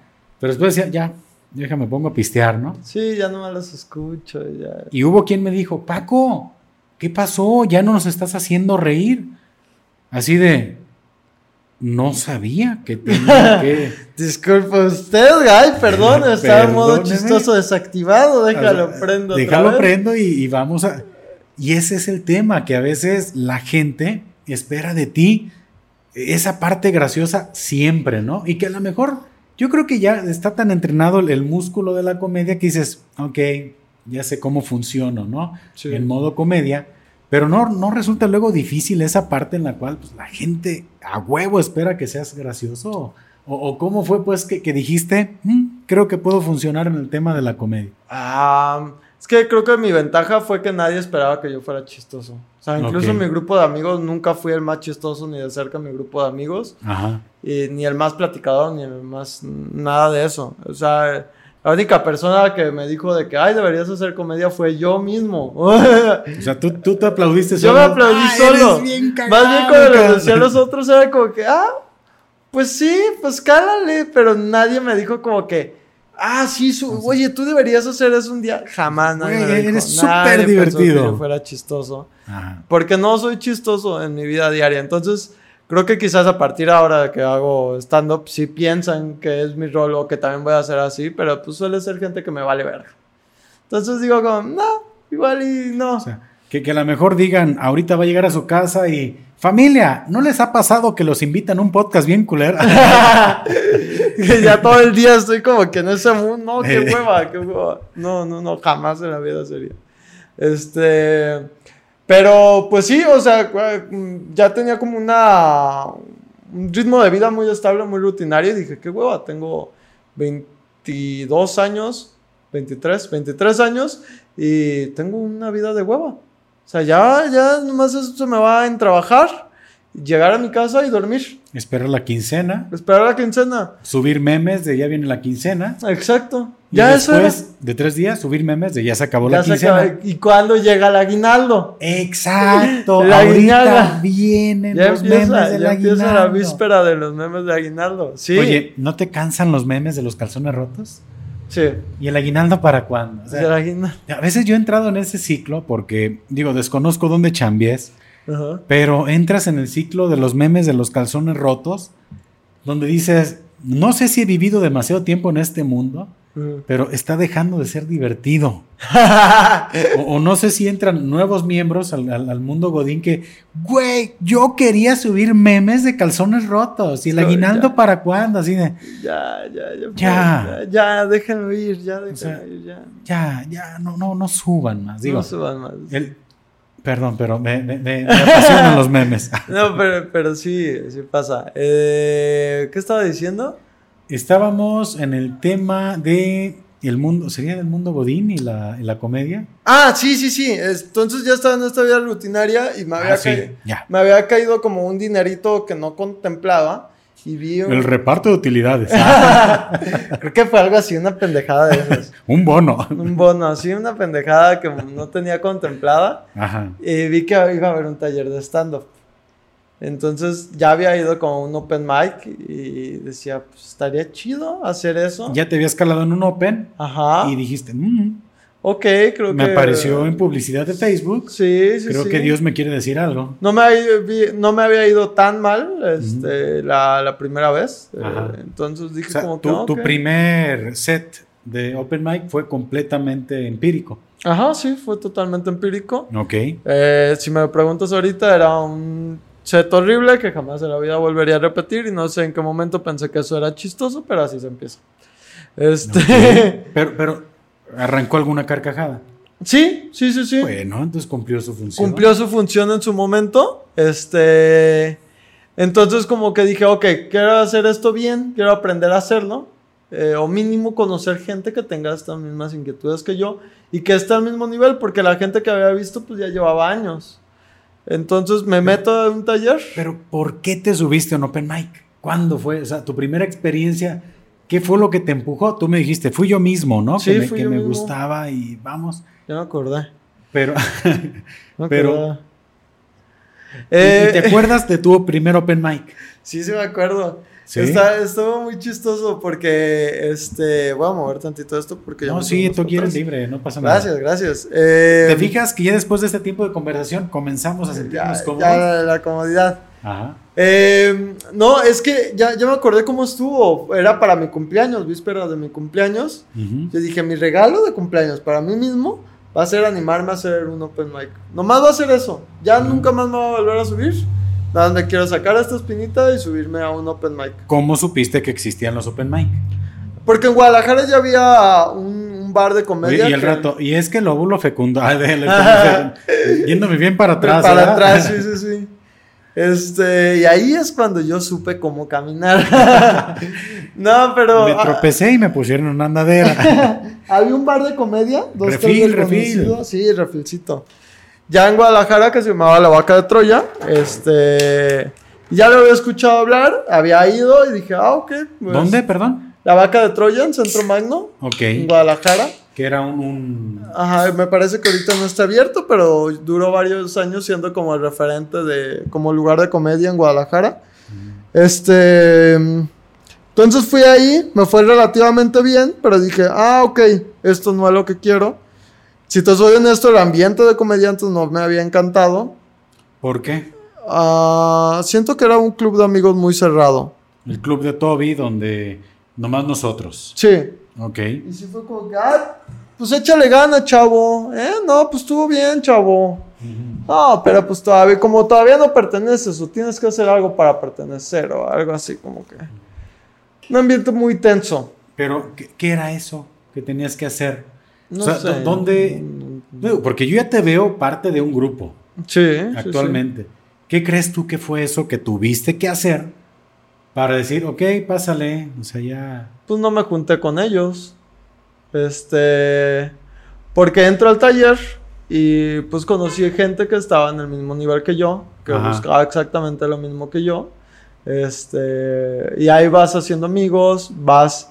Había otros espacios de comedia que eran un poco más eh, independientes, que eran de que en lugares, pues no era el club establecido como lo era la vaca de Troya, sino que eran en bares, en terrazas con un montón de ruido y de distracciones y no eran los mejores lugares para hacer comedia. Pero se guerrereaba mucho. Y como había una comunidad muy chida, pues te curtía, al final del día te, te, estaba curtiendo eso, o sea, presentarte en escenarios así de complicados y también vi que había mucha ambición ahí de que, ok, hay que armar un show, a ver, tú tienes 5 minutos, tú tienes 10, tú tienes 15 y el profe tiene 30, ok, hacemos un show. Se arma ahorita y se arma el show. Ajá, se arma, ya, ya tenemos para el show. Ajá. Entonces ibas creciendo, ya tenías 10 minutos, ah, ok, pues me junto con otros 5 y ya tenemos un show, metemos dos abridores y ya está. Y así, o sea, ibas creciendo tu material y se iban armando más shows y iba habiendo más oportunidades y ya te jalaban para shows y ya te jalaban para otras cosas. Y se empezó a hacer como una especie de, bola de nieve. Y lo mismo, vas creando comunidad y entre todos nos empezamos a apoyar.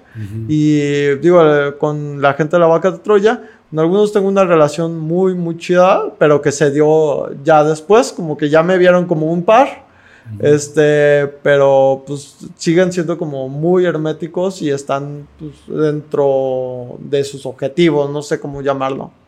Ok. Este. Vi que estuviste presentándote la semana pasada en Vallarta. ¿Es correcto? Sí, estuvimos en Puerto Vallarta la, ah, semana pasada. ¿Cuántas personas incluyen ese show? ¿Es Invasión Tapatía? Ajá, Invasión Tapatía, que ah. es el, show que ahorita estamos eh, tureando, intentando turear. Ajá.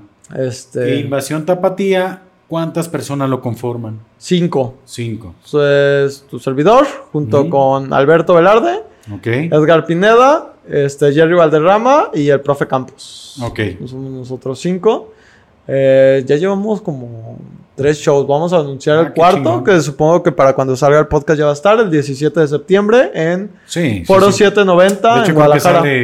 déjame ver. Tiene que salir el domingo 28, cabrón. Ah, no, sí, ya va a estar.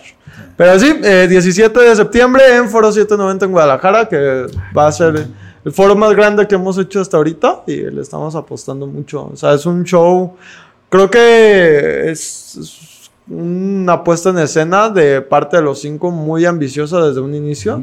Pero es un show muy, muy sólido. Creo que cuando me piden así una recomendación, les digo, es que neta, todos presentamos lo mejor de nuestro material y lo damos todo en ese escenario. Por eso me gusta mucho trabajar con ellos también.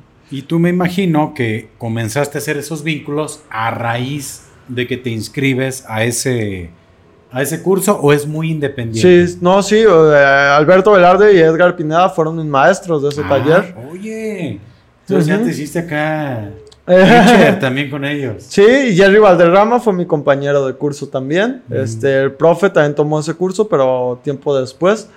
Este, pero pues dentro del medio nos conocimos y tú vas viendo como que, ah, ese tipo de comedia. ¿Cuánto dura un curso de stand-up? No mucho, como dos meses. Y más que curso es un taller. Creo que sí hay una diferencia, porque estás más como peloteando ideas y te dan bases teóricas y sobre eso como que todos tenemos ideas graciosas de la cabeza y el taller te ayuda a darles forma. Ok. Darles una estructura para que ya pueda ser funcional. Este. Y sí, me perdí. Sí, no, estábamos en el tema de cómo vas en, la evolución. Ah, sí. En, todos tus shows, en, cómo, ingre, cómo incursionas y cómo llegas a Invasión Tapatía. A Invasión Tapatía. Sí, pues ahorita estamos haciendo ese show. También tengo otro, que ese show lo hago con Damián Carmona, que también es comediante de Guadalajara. Este, y es un show más chiquito. Ese, desde un principio lo pensamos para 30, 40 personas más o menos. Em, y es un show más personal, más introspectivo. No tiene el ritmo de risas tan acelerado que podría tener Invasión Tapatía, pero buscamos como conectar un poquito más con las personas. Lo que, lo que decía hace rato, eh, usar diferentes técnicas de comedia para conectar más con ellos, para platicar. Por eso buscamos como que espacios más chiquitos, más cerrados, más en cortito, más la plática del uno a uno. Este, de ustedes qué opinan, como no tan de, ah, el escenario. ¿Con quién has compartido escenario? Que tú digas, güey, o sea, porque me imagino que debe de haber un, punto en el que digas, aquí está fulano, o sea. Porque, digo, en la evolución es, bueno, el open mic. Tú, tú sabes tu proceso, ¿no? Sí. Cómo ha sido así como que, ah, escalando peldaño tras peldaño. ¿En qué momento o, en qué escenario compartiste con alguien que dijeras, ay, güey, creo que ya está pasando algo? ¿Con, quién has estado compartiendo? Mm, es que desde el principio tuve mucha suerte con eso. Cuando llevaba un mes después de salir del taller, le abrí el show al tío Robert y a Cojo Feliz. No me digas. Sí, sí, sí, en el palco como para 400 personas. Ya, ah, oye. sí, yo. Un mes después de, salir el curso. Sí, sí, sí, Órale, qué chingón. Luego pude compartir escenario con Carlos Vallarta, eh, con Fran Evia, con quién más, Aníbal el Muerto. Eh, con Solín y Alex Quiroz en Colombia, que también estuvo Estuviste en Colombia. Estuve en Colombia, eh, me dieron la chance de, abrir ese show. Este, ¿Cómo te fue en Colombia? Bien, bien, es muy distinta la manera de hacer comedia. Eh, si no pensé como que fuera un cambio tan radical. Sí, te o sea, con un choque cultural. Sí, pero de los mejores públicos que he tenido. Eh, sí, era un lugar increíble porque el escenario era como una especie de U y el, como una jaula. Así estaba el público y aquí estaba el escenario. Entonces había. ¿Y en medio una, una avioneta? Ah. este, había dos niveles. Entonces en cada nivel cabían como 250 personas. Y el escenario que daba, pues te rodeaba absolutamente todo. Y la risa se sentía así, te simbraba, te simbraba la, la risa muy cañón. Pues sí, este, también fue una gran experiencia. Es, digamos que Colombia es el lugar donde has llevado tu trabajo más lejos. ¿O has tenido experiencia? No, Colombia, sin duda. Este, creo que es lo más lejos que he hecho un show. ¿Han, ¿Han, hecho eventos privados o esos los...? Sí, sí, sí, sí. sí, ¿Y cómo les ha ido con los privados? Ah, óyeme. otra vez. ¿eh? De que, ay, otra vez, otro día otra moneda. Este, no, pues hemos tenido el último que en el que estuve fue para una campaña de Seven Up con. Perdón, traí otra moneda. sí. Pero eso, eso no. Llegó tarde el chiste. Llegó, tardó, tardó en caer. Eh, pero con Seven Up estuvo interesante porque el show era en centros de distribución, entonces era para los choferes y los eh, de ventas. Ajá. Porque iban a meter un nuevo no sé, no les voy a hacer el anuncio tampoco. Pero, pero en este caso es, me contratas, te llevo mi show o, tratas de tropicalizar, te avisan antes. Sí, no, no te avisan nada porque ellos no entienden cómo funciona la comedia. No es de que digas. Es tu este, chamba. Oye, es para Uber. Iba en mi Uber, me conecté a la aplicación. o, y el otro es el mismo, pero, oh, sí, me subí a mi camión y. sí, un poco sí buscas eso. Eh, creo que ah, más que nada buscas conectar con el tipo de público y te ayuda a saber. O sea, a mí ya me servía saber que era un show para Seven Up que iba a ser a las 7 de la mañana. este, Era a las 7 de la mañana, era antes de que salieran a ruta. Estuvo muy raro ese show. Eso está muy random. Sí, súper extraño. Se me levanto a las que 4 de la mañana para prepararme y deja, voy a hacer reír gente antes de que se van a. A, a chambear. a sudar cargando rejas. Sí, sí, sí. Ah, tal cual, así fue. Este. ¿Y cuánto duró ese? ¿En serio? Sí, me pagaron por hacer como 20 minutos más o menos. Entonces, pues sí, fue, fue más que. Ajá, sí, en ese show solamente estuve yo. Pero. y además, estuvo raro porque en ese centro de distribución estuvo yo. pero fue un show simultáneo que se dio en todos los centros de distribución de Guadalajara. Había compañeros que también estaban haciendo show a la misma hora en otro centro de distribución. Alguien de recursos humanos se le ocurrió que, ¡Ey, dale risas antes de trabajar! Gracias. Gracias. la mejor idea que has tenido. No, la verdad estuvo padre. Obviamente no fue el mejor show que he tenido en mi vida, tampoco. Pero estuvo muy interesante, creo que la gente logró conectar y como que sí se fue con una buena ondita, con algo distinto en su mañana. Y está, está... Sí, fue un concepto muy raro. Está muy, random, extraño. ¿no? No me hubiera imaginado ese pedo, ¿no? Sí, sí, sí, pues tienes que adaptar totalmente tu comedia a lo que, vas a jugar con la energía. Tienes que llegar y te tienes que acostar a un lado del chofer, ¿no? Casi. Despierta con el chofer. Tienes que hacerle un rolito en el pecho, ¿no? Como que ya. no, está chingón, ¿eh? Digo, por el tema de, o sea, qué dificultad de conectar con alguien que se va a ir a chambear y que a lo mejor no lo espera, ¿no? Sí, pues lo primero que yo escuché antes de que siquiera me subiera al escenario fue, pues apenas estaban acomodando las sillas. No había calentador, no había abridor, no había nada, entonces sea, el calentador es el que te echa a andar a la raza, pues. Sí, sí, sí. En, lenguaje estando pero. Sí. Este, entonces fue como que me aventaron directo y cuando se estaba acomodando la gente. ¿Con qué frase abriste? Pues para empezar, antes de que me pudiera siquiera subir, un güey gritó de que, venga ya, acomódense todos, entre más rápido se acabe, más rápido nos vamos. Su Que lo entiendes, pues al final ellos tienen una ruta que cumplir y el tiempo que tú utilizas de ellos es tiempo que ellos no van a poder usar con su familia. Y se tienen que reír o si no les contamos el día, ¿no? Exacto, que eso sí, ¿no? Como muy raro porque aparte sí están los gerentes y todos ahí. Este... Y pues nada, o sea, fue como más ambientación al principio de albercas, como intentar levantar la energía de la gente. Obviamente todos traen cara de muertos, así de que ya que se acabe eran viernes, probablemente algunos habían llegado desvelados, desmañanados, crudos. Ajá. lo que quieres es al menos que haya energía. Si no va a haber risas, que haya energía. ¿Cómo está? Ajá, ¿cómo, está? Fue como de que, a ver, ruido de acá, ruido de este lado, a ver, una Arriba las chivas. Sí, quiero ver las chivas, eh, ay, miren acá, o sea, como que jugar, fue, yo pienso que a los 20 minutos, 15 me la aventé solamente jugando con el público. Y solamente 5 fue de rutina que yo tengo escrita o guionizada. Ajá.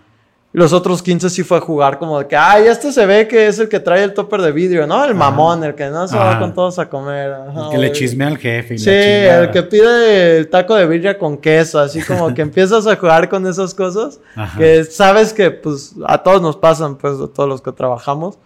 Este, o a echarle tantita carrilla al gerente o así, o a la competencia, me acuerdo que dice, este, algún uno que otro chiste de la competencia y así. Pues ¿Y funcionó? y funcionó, funcionó bastante chido, o sea, mejor de lo que esperaba. En el tema, pues, de los eventos privados, sí está... Sí. Sí está random, pero está chingón. random, sí, sí, sí. No, oye, pues qué, qué chingón, digo. Has compartido escenario con gente, pues ya muy, este...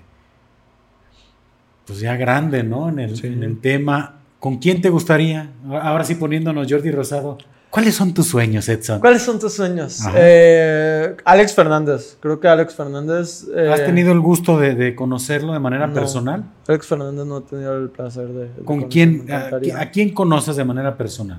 Ah, pues que pueda considerar así como que he podido platicar. Creo que con el que más he podido platicar es con Probablemente Chaparro Salazar.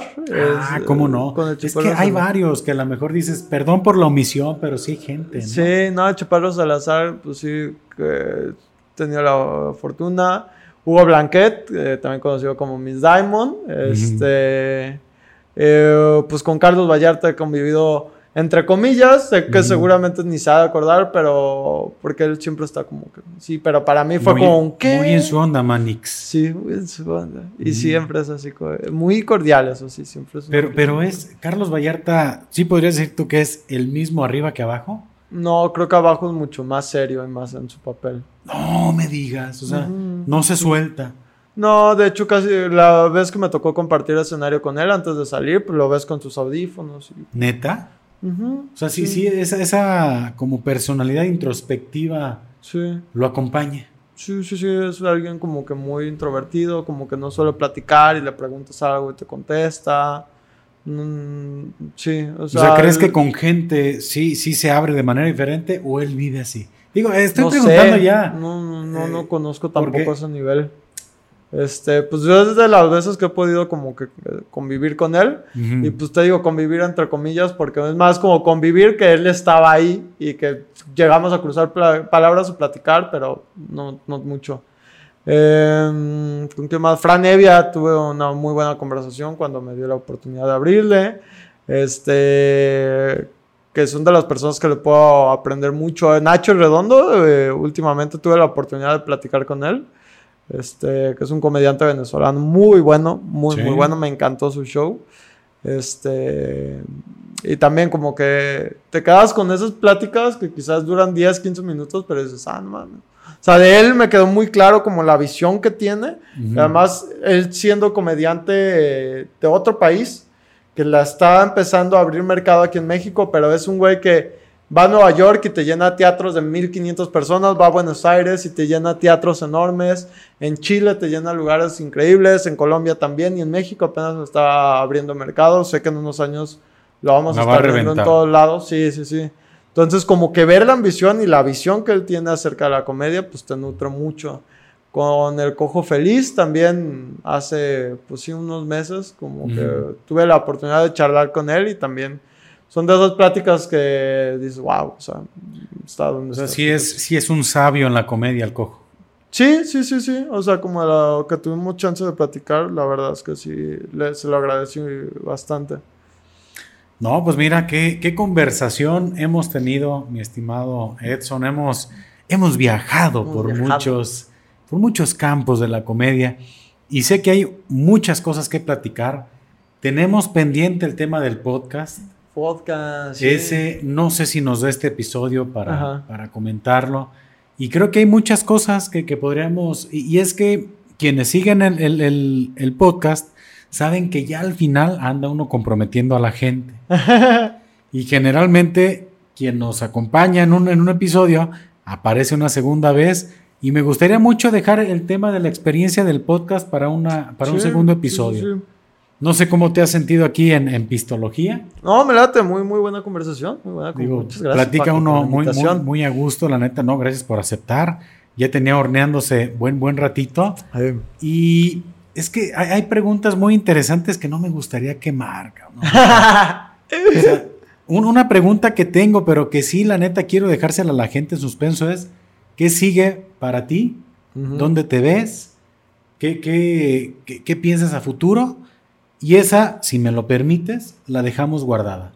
Va. Sí. Muy bien, sí. Para ver qué viene, para que nos digas qué se acerca. Este, este preciso momento lo puedes aprovechar para promover lo que tú desees. Platícanos tus redes sociales para que también se mm. suscriban, para que te sigan a donde andes por ahí. Okay. Y, este, y si tienes algo más que invitar, como hace un momentito que dijiste, para el, ¿qué fecha? 10 eh, de septiembre. Nos vemos en, en el monosílabo. Voy a presentar mi show Síntesis con Damián Carmona. 17 de septiembre, Invasión Tapatía en Guadalajara, en el, en el Foro 790.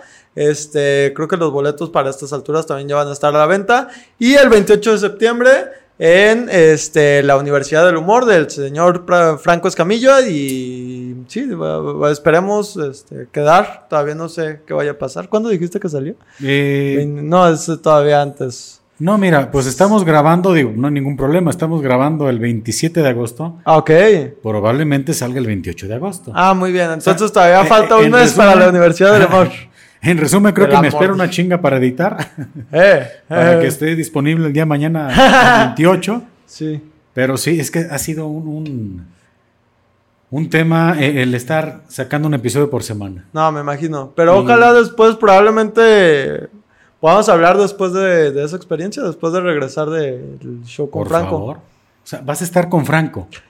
Sí, este Franco lanzó una convocatoria de, para comediantes dentro de la escena amateur para que entren a un reality show. Un visionario ese Franco, ¿no? en todo está, todo está.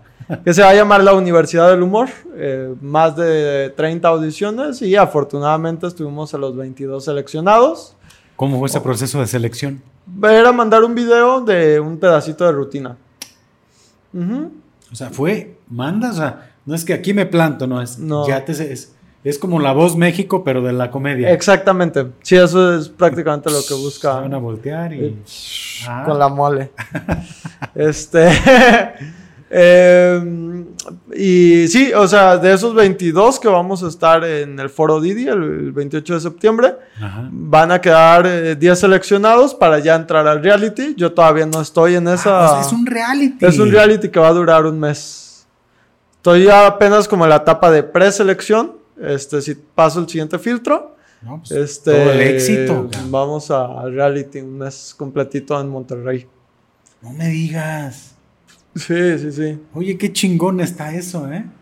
Va a estar bueno, va a estar interesante. Más que nada va a ser una experiencia pues, chida, ¿no? Va a estar, ah, pues muy padre. Independientemente de lo que pase después. Mira, e, es que ese tema es bien interesante por, por el tema de la visión, de lo visionario. Es. Creo que, te sorprende el hecho de que. Mm, qué curioso es que. Así como lo dices, es como la voz. Sí. O la academia, pero pero de la comedia. De la comedia va a estar muy interesante eso. Y no se me había a mí ocurrido, ¿Por qué no lo hay? ¿Por qué no lo hice antes? Nada, está chingón. Va a estar ¿eh? muy chido. Además, se supone que va a haber como profesores, este, igual que la academia. Y va a estar Cojo Feliz, va a estar Marco Polo, Alexa Suárez, creo que son los tres profes que están como. Este, y, en las audiciones digitales saliste. Salí seleccionado. Sí, salí seleccionado. Entonces la siguiente etapa ¿eh? es un show en Monterrey, en el Foro Didi. Este, donde nos vamos a subir los 22 preseleccionados con 5 minutos de rutina. Y de esos 22 van a quedar 10 ya para el reality. Ya eres un ganador, Edson. Desde aquí. Desde este momento. No, pues mucho éxito, mi estimado. Mm. No sé si decir mi estimado es muy... Es, ¿Qué tan oldies? Es decir, mi estimado. Sí, eso y decir locochón creo que está en el mismo nivel. Entre mi estimado. Ajá. Locochón. Y decir. ¿Y, antro? No. No, discoteca. Y discoteca. Sí, sí, sí, sí. Ah, maldita sea. Ya, ya estás en ese nivel, Paco, lo lamento.